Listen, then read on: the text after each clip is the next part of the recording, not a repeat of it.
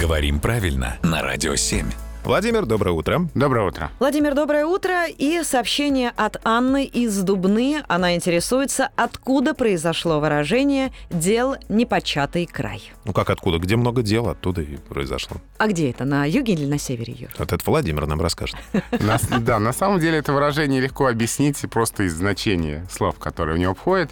Непочатый что такое? Еще не начатый, не тронутый. Не распакованный. целый. Не распакованный, да.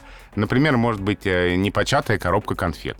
Или даже непочатый арбуз. И такие примеры есть в словарях. А есть еще значение, имеющееся в изобилии. Например, непочатый запас здоровья. То есть еще не тронутый, непочатый край э, дел, к которому еще не приступали, не распаковывали, не начинали. А початок кукурузы здесь имеет какую-то вот связь с хотела этим, да? спросить, есть ли связь с початком?